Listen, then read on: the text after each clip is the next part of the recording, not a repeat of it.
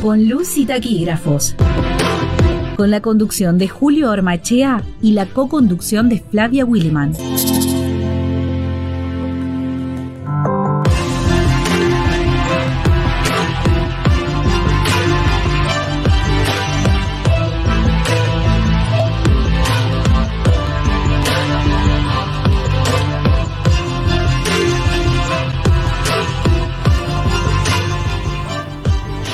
Saludos cordiales a la audiencia de Radio Diputados, la radio web de la Cámara de Diputados de Entre Ríos. Mi nombre es Julio Ormaichea y les doy la bienvenida al segundo capítulo de Con Luz y Taquígrafos. En la conducción me acompaña Flavia Willy Manassen. ¿Cómo está Flavia? Hola Julio, hola a la audiencia. Espero que anden todos bien. Este, bueno, continuaremos con el programa. Así es, Flavia. Y la asistencia técnica a cargo del señor operador Franco Bravo. Franco, por tu asistencia. Eh, ¿Qué te ha parecido? ¿Has tenido alguna repercusión, Flavia, del primer, nuestro primer capítulo?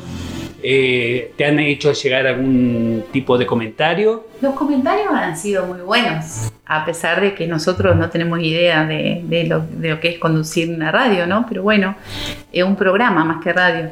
Este, la verdad que lindos comentarios y satisfactorios para todos. Es, más, nosotros como nos hemos este, desarrollado de esta manera, eh, Sí, bueno, eh, en la comunidad taquigráfica de nuestra provincia, tanto de diputados como de senadores, también me han hecho llegar felicitaciones y también de la vecina orilla eh, de la ciudad de Santa Fe, la legislatura, que yo he tenido compañeros de trabajo en la Cámara de Diputados, también me han hecho llegar eh, las felicitaciones por esta iniciativa. Y también desde el Congreso de la Nación eh, un taquígrafo que acaba de retirarse, Jorge Bravo, también me ha hecho llegar la felicitación y en algún momento eh, vamos a tratar de entrevistar a Jorge Bravo, que, es... ¿Cómo no? Sería un lujo tenerlo. Que es un personaje que ha tenido mucha trayectoria, una carrera brillante. Bueno, más adelante yo no lo conozco personalmente, pero vos me has comentado muchas anécdotas de él y, bueno, ha sido un, este, un señor que se ha desempeñado muy bien en el Congreso, ¿no? Así es, Flavia. Bueno, ya eh, próximamente, esperemos que sea próximamente, vamos a tener contacto con, Jorge.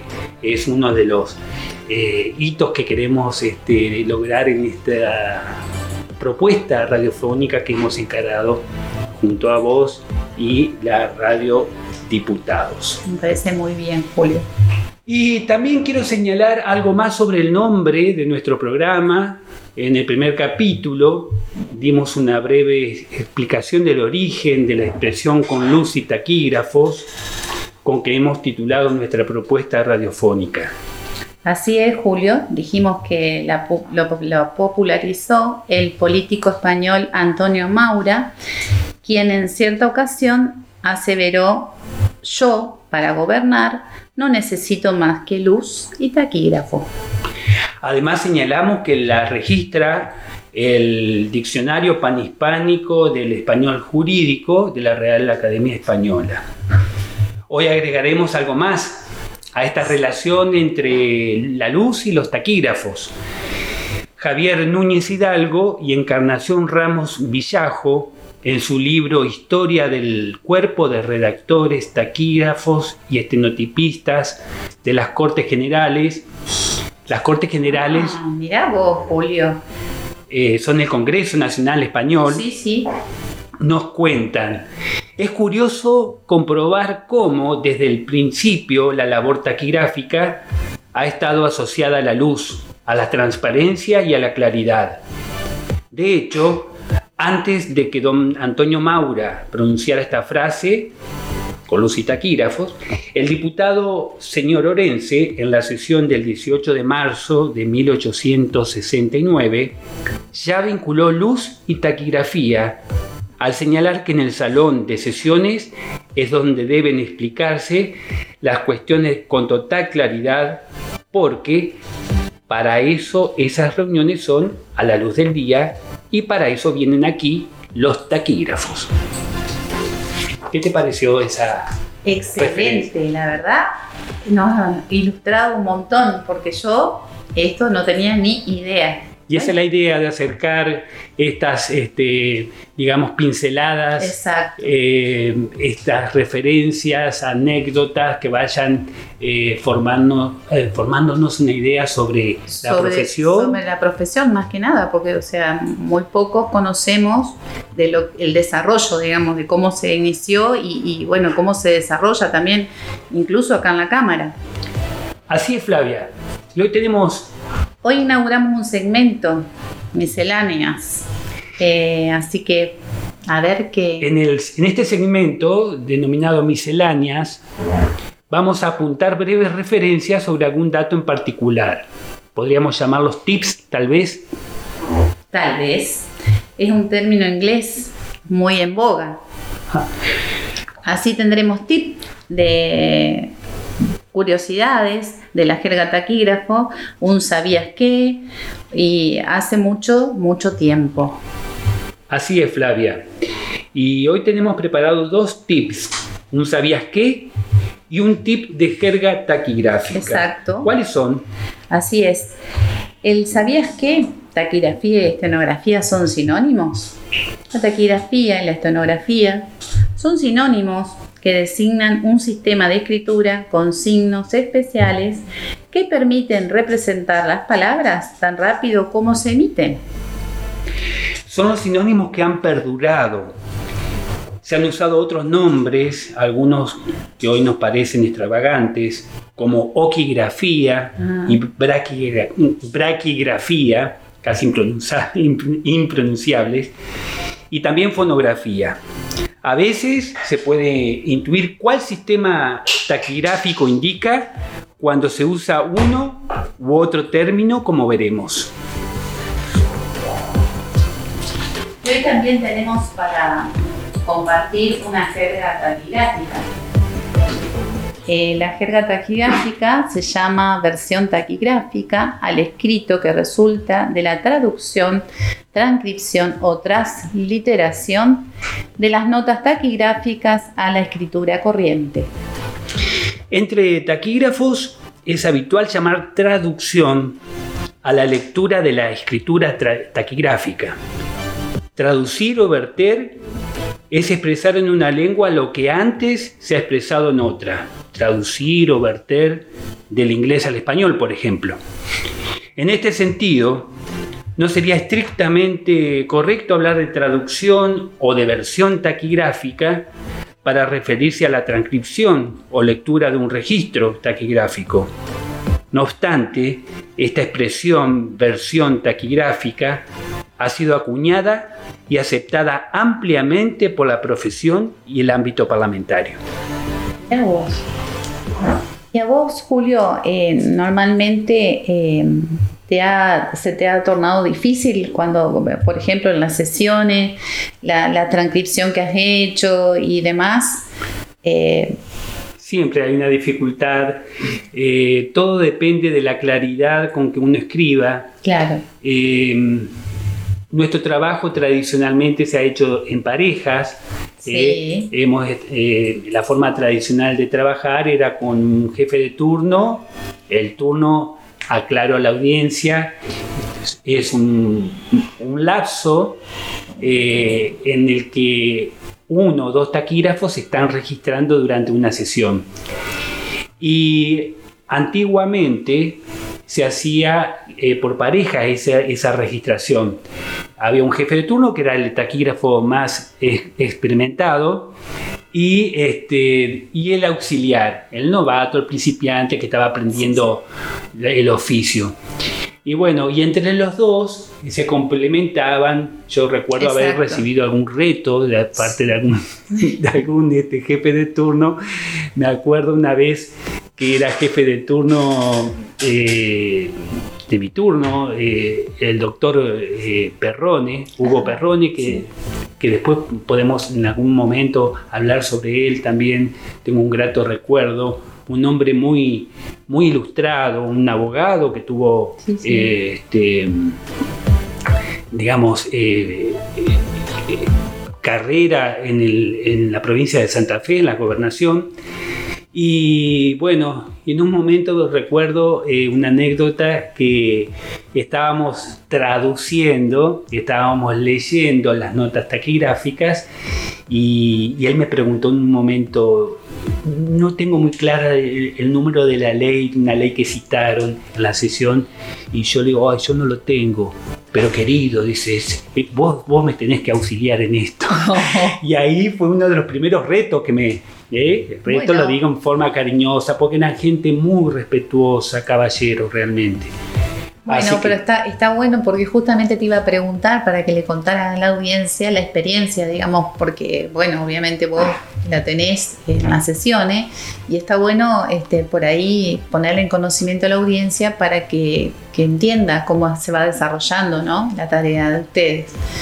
Poco a poco iremos hilvanando eh, estas, este, este desarrollo profesional que para los que no trabajan en el ámbito de un cuerpo de taquígrafo puede ser desconocido, eh, para nosotros muy natural, pero eh, poco a poco lo iremos develando, develando esos misterios profesionales que hay en todas las profesiones y en la nuestra también. Por supuesto.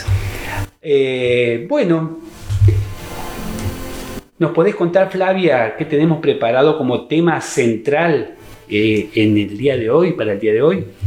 Le contamos a nuestra audiencia que el tema central de, esta, de este capítulo es para hablar sobre los antecedentes de la formación de los cuerpos de taquígrafos en la legislatura de Entre Ríos.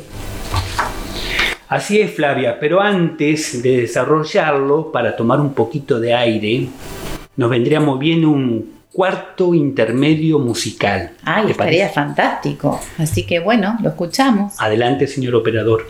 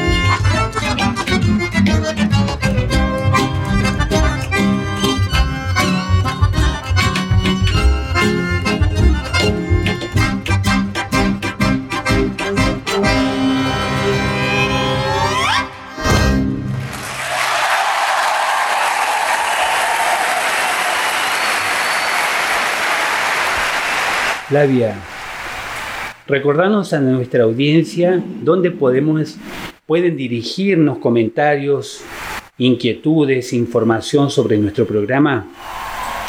Quienes nos escuchan pueden escribir, eh, escribirnos a ciclo con luz y taquígrafos gmail.com, allí donde eh, podrán contactarse con nosotros para hacernos comentarios acerca de inquietudes, brindarnos o pedir información sobre los temas abordados. Muy bien. Nos será grato comunicarnos con ustedes también por correo electrónico ¿eh? que lo repetimos, el, nuestro correo electrónico es ciclo con luz y taquígrafos arroba gmail.com sin ningún puntito, sin nada, ¿eh? Eh, en, la denominación de la dirección de correo. Pasamos al desarrollo del tema central, ¿te parece? ¿Cómo no? Le recordamos a nuestra audiencia cuál es los antecedentes de la formación de los cuerpos de taquígrafo en la legislatura de Entre Ríos. Podríamos decir que esta será la primera parte de, este, un largo capítulo donde se desenvolvió toda una, este, una serie de vicisitudes para que eh, se lograra la organización definitiva de los cuerpos de taquígrafos en la legislatura de Entre Ríos. El origen de la formación de los cuerpos de taquígrafos en nuestra legislatura podemos encontrarlo a inicios de 1884, cuando las cámaras legislativas tratan un proyecto de ley sobre la base de una propuesta hecha por el taquígrafo Diego Shaw para formar taquígrafos que cubrieran el servicio taquigráfico en ambas cámaras. Mirá vos, o sea que data de 1884. Así es, estamos haciendo historia, sí. también estamos contando un poquito la historia y el objetivo de este programa también es contar historia del cuerpo de taquígrafos, de la legislatura, de Entre Ríos del Congreso Nacional y también de la taquigrafía en general, pero también la historia de Entre Ríos, en nuestra provincia. Sí, sí, eh, tenemos una rica historia nosotros. Exactamente, muy vinculado a la organización nacional. Exactamente. historia. Así que tenemos mucho para contarlos. Mucho, así que bueno, un rinconcito siempre vamos a tener. Exactamente. El, primero de febrero de 1884, el taquígrafo o fonógrafo, como se aclarará después, Diego Shaw, presenta a la Cámara de Diputados una propuesta para brindar sus servicios como taquígrafo y como enseñante para formar un cuerpo de taquígrafos que atendiera las sesiones del Congreso Entrerriano, como todavía entonces solía denominarse a nuestra legislatura. El Congreso Entrerriano. Mira vos, todos los días vamos a aprender algo nuevo acá, me parece. ¿eh? Y bueno, para aceptar esa propuesta se presenta un proyecto de ley que contempla la formación gratuita de seis jóvenes en el arte taquigráfico para que luego se designara entre ellos a quienes más se distingan por su inteligencia y pobreza.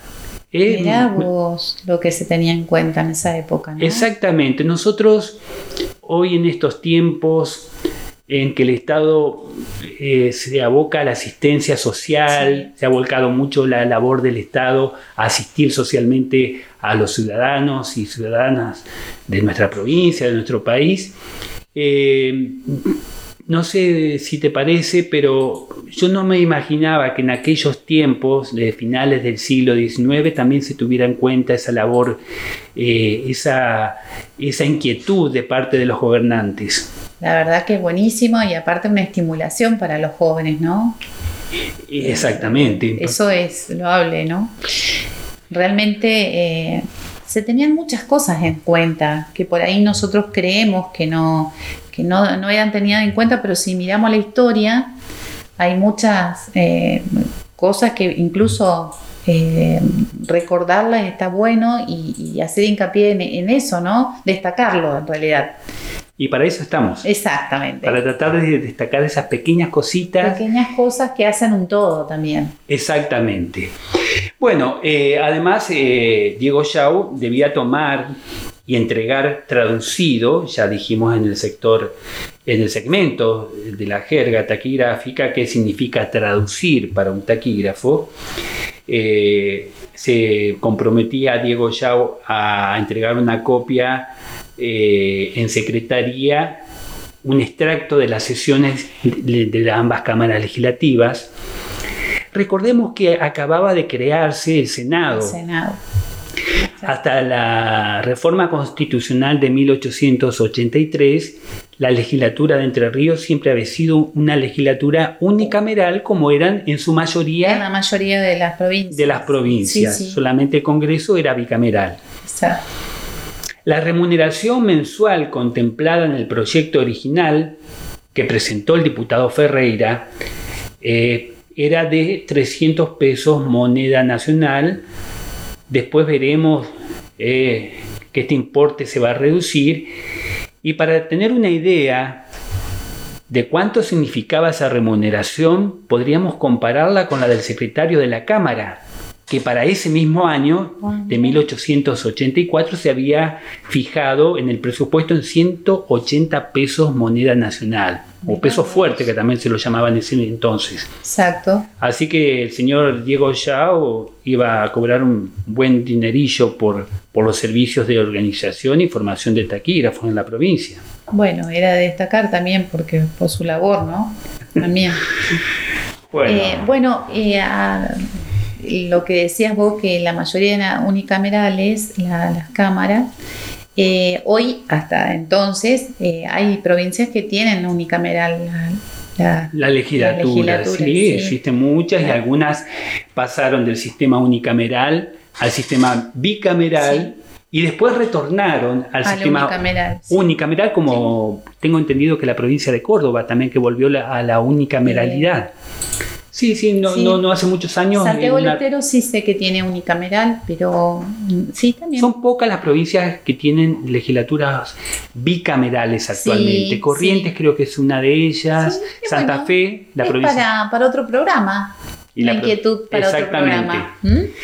Bueno, eh, esa propuesta ingresa a tratamiento en la legislatura, se trató en la sesión del 8 de febrero de 1884 el proyecto lo impulsa el diputado Ferreira, un proyecto de ley, aclaremos, todo esto se trató por, ¿eh? ley, Y ese proyecto de ley se trata sobre tablas, es decir, en forma urgente, eso que significa el tratamiento sobre tabla en las cámaras legislativas, sin contar con dictamen de comisión. Exacto. Eh, por ahí, mm, para, decirle a la audiencia, un proyecto generalmente entra por mesa de entrada, eh, se toma estado parlamentario en la sesión y luego es derivado a la comisión correspondiente para su tratamiento. Y cuando hay urgencia, generalmente se hacen reuniones previas con el, proyecto eh, este, para, tratarlo, para tratarlo sobre tabla, en realidad por la urgencia, ¿no? Eh, eso como para medianamente ponerlos a tono a, la audiencia. En contexto, ¿qué significa en el lenguaje parlamentario el tratamiento sobre tabla? Es como que se trae esta propuesta y dice un diputado, la pone sobre la tabla. la, tabla. sería la mesa del secretario y, eh, ¿no es cierto?, en forma ideal, figurativa, eh, queremos que se trate ya. Eh, eso es el tratamiento sobre Pero también debido a la urgencia, digamos, porque deberían contar con, con este, un respaldo de todo lo que sucedía en las sesiones. O sea que por eso era la urgencia del tratamiento de, este proyecto. Pero bueno, te escuchamos, Julio, con, nos estás este, deleitando con todo esto. Bueno, espero que les esté deleitando. Eh, en el debate, el diputado Ferreira eh, una curiosidad sobre esto, el tratamiento. A mí me llamó mucho la atención cuando leía los diarios de sesiones eh, donde se trató estos, este proyecto, este tanto en diputados como en la Cámara de Senadores. Y también cabe aclarar que nosotros podemos conocer esta historia este tratamiento, este, eh, digamos, este devenir en la formación del cuerpo de taquígrafos, gracias a los diarios de sesiones. Exactamente, gracias al respaldo histórico que tenemos con el diario de sesiones, porque es lo que nos respalda en, en toda sesión. Y también informamos a nuestra audiencia que los diarios de sesiones, la colección de diarios de sesiones de nuestra legislatura, se pueden consultar en forma gratuita eh, y, libre, abierta a todo el público, no solamente a, los empleados, a los legisladores de las ambas cámaras, en la biblioteca de eh, la legislatura. la legislatura que se encuentra en calle Alameda de la Federación. Exactamente a la altura de la Casa de Gobierno. Exacto. Eh, quienes estén interesados en la historia, quienes estén interesados en indagar sobre propuestas legislativas, eh, no solamente históricas, sino más recientes, pueden acudir a la eh, biblioteca legislativa y los van a recibir muy bien obviamente en este tiempo pandémico eh, con algunas restricciones. Sí, con algunas restricciones, pero siempre están dispuestos a, brindar este, a la gente todo lo que, lo que se tiene allí, ¿no? Porque la verdad que los chicos son muy este, agradables y generosos con, respecto a, todo lo que uno les solicita, no siendo empleado de la Cámara, sino a los particulares que normalmente van y consultan, tanto profesionales como, como gente en general. Sí, acude gente de la facultad. De la facultad, sobre todo la facultad, acuden mucho, eh, sobre todo los, de la facultad de abogacía, más que nada, o ciencia política, ¿no? Exactamente. Bueno, y en, en el nombre de su director, de Gustavo Artucio. Les mandamos un saludo a todos los empleados de la Biblioteca Legislativa. Exactamente, que, que tan cordialmente nos atienden y nos buscan. Es más, nos han este, ayudado un montón con respecto a, toda la historia que tenemos. Bueno, te decía entonces que hubo un debate frondoso, diría yo, sobre este asunto de la organización del cuerpo de taquígrafos. Eh, el diputado Ferreira eh, defiende ese proyecto. Eh, había razones económicas también en juego. Él dice en cierto momento que se había dicho que el cuerpo del taquígrafo costaría más de mil pesos fuertes. Eh, era una suma importante, pero que con esta propuesta de, Diego Chao costaría solamente 300 pesos. Bueno, hubo todo un debate ahí acerca de la, del costo eh, que demandaría eh, la formación de taquígrafos. Eh, en la exposición también el diputado Ferreira hace una aclaración sugestiva que nos permite saber qué sistema taquigráfico eh, practicaba y enseñaba, enseñaría Diego Shaw eh, a sus discípulos. Dice que era fonógrafo y no taquígrafo, lo que nos permite eh, pensar, ¿no es cierto?, que, Diego Shaw practicaba la, la taquigrafía pitmaniana, la fonografía, eh, uno de los sistemas eh, más usados en, Occidente, en nuestro país también. Eh, bueno, entonces ya nos revela un poco, digamos, cuál era el sistema que enseñaría este taquígrafo Diego Shaw. Diego Shaw. también contemplaba el proyecto, digamos, que se dictara clases de taquigrafía en Paraná para enseñar a seis jóvenes aprendices del arte. Bueno, se hizo todo un debate sobre la cantidad de, jóvenes que, iban a acceder al aprendizaje. Eh, sería muy extenso señalar todo el debate, pero, sí, pero sí me interesa destacar que hubo un debate bastante extenso eh, acerca de este, de, esta, de este de este tema que se estaba tratando, que era la, organización del cuerpo de taquígrafos. El diputado Salvador Maciá, futuro gobernador de Entre Ríos, ¿eh? Eh, señaló que, que el tiempo que se esperaba en la formación que se había establecido al inicio de, más o menos un año, eh, la enseñanza eh, era suficiente para el aprendizaje teórico, pero no práctica de los alumnos. Uno, yo que he tenido, que, he enseñado taquigrafía, coincido plenamente con Salvador Maciá, un año es muy poco tiempo para para formar un taquígrafo eh, se alcanza a enseñar el sistema y después hay que desarrollar, eh, digamos, los ejercicios de velocidad.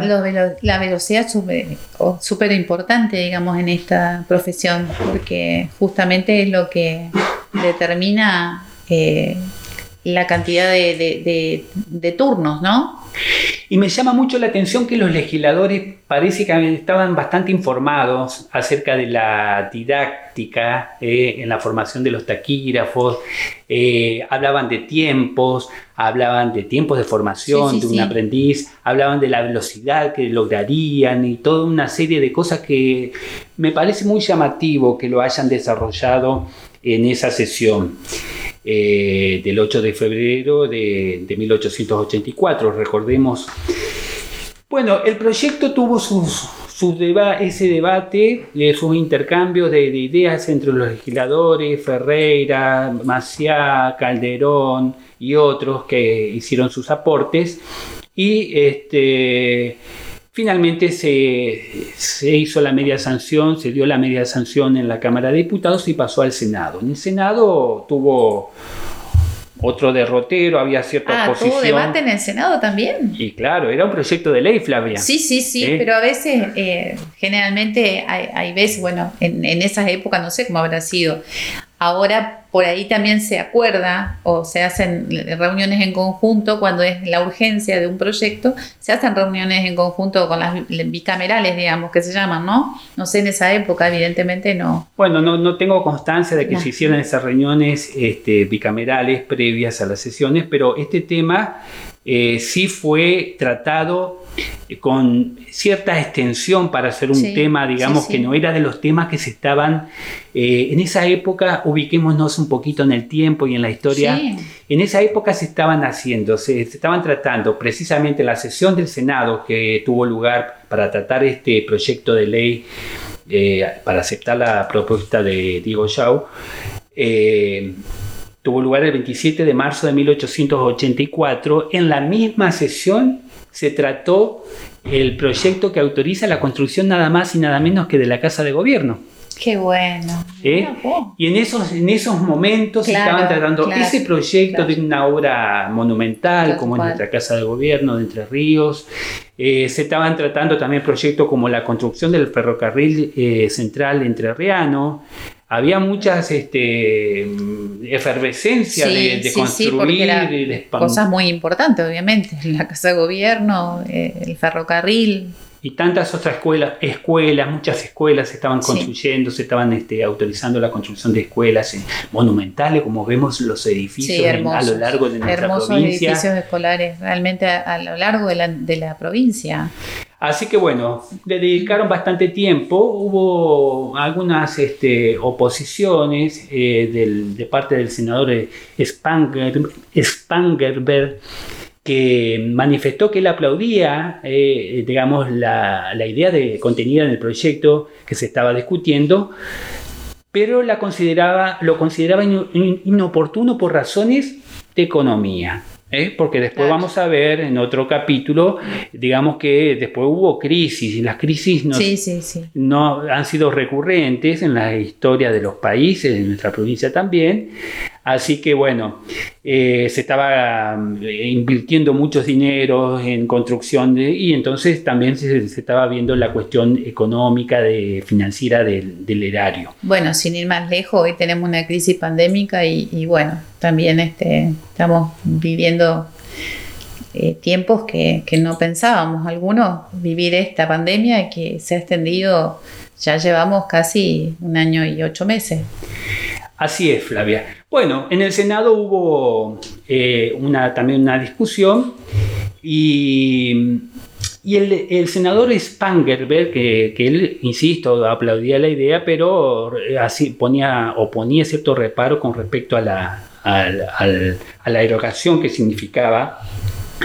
Y dice en cierto momento de su exposición que en, eh, que él consideraba que era un avance de la civilización, eh, contar en los cuerpos legislativos con el servicio de la taquigrafía, pero que no era absolutamente necesario y afirma que se comprueba fácilmente recordando eh, que los discursos vertidos en los antiguos parlamentos han sido conocidos posteriormente y que en aquellas épocas, afirma el senador, no existían los taquígrafos.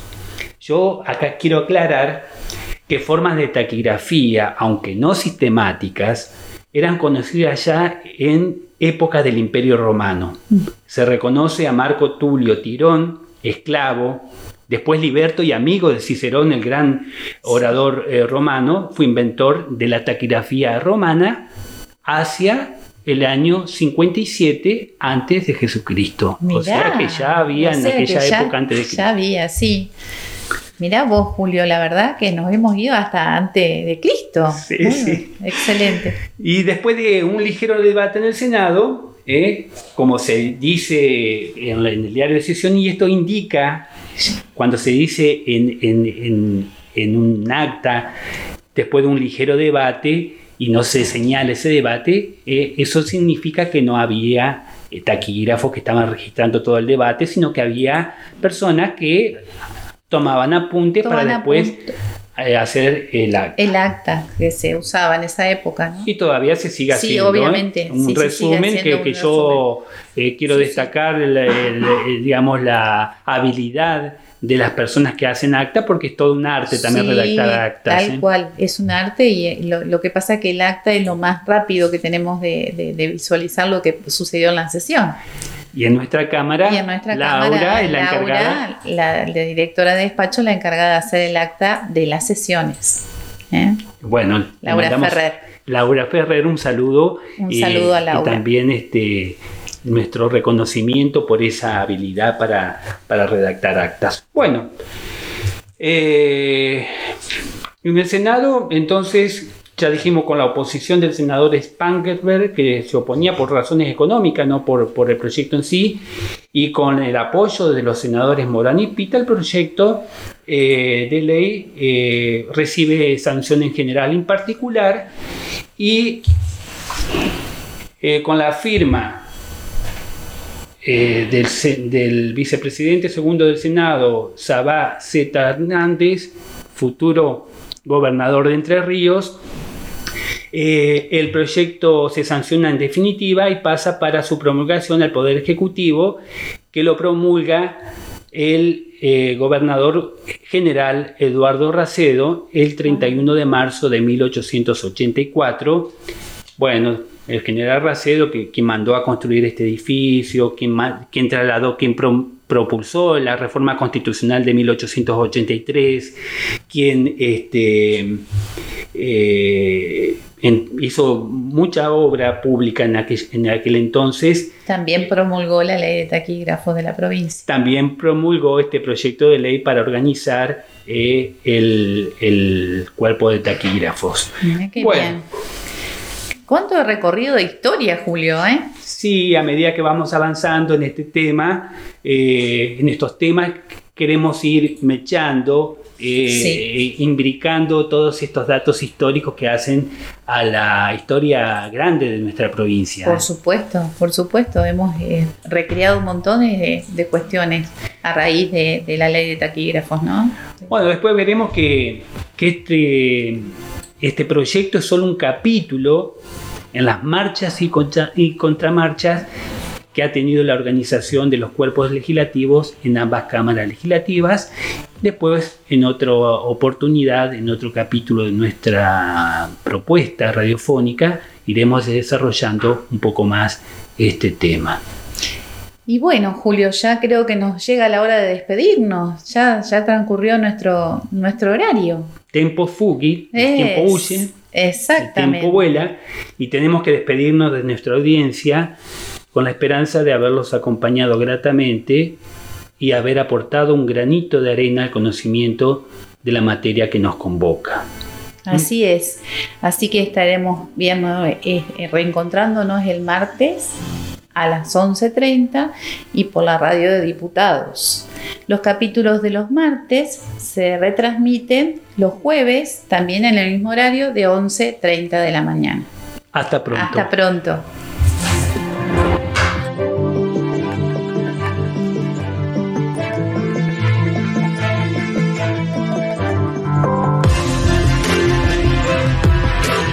Hasta acá compartimos con Luz y Taquígrafos. Con Luz y Taquígrafos.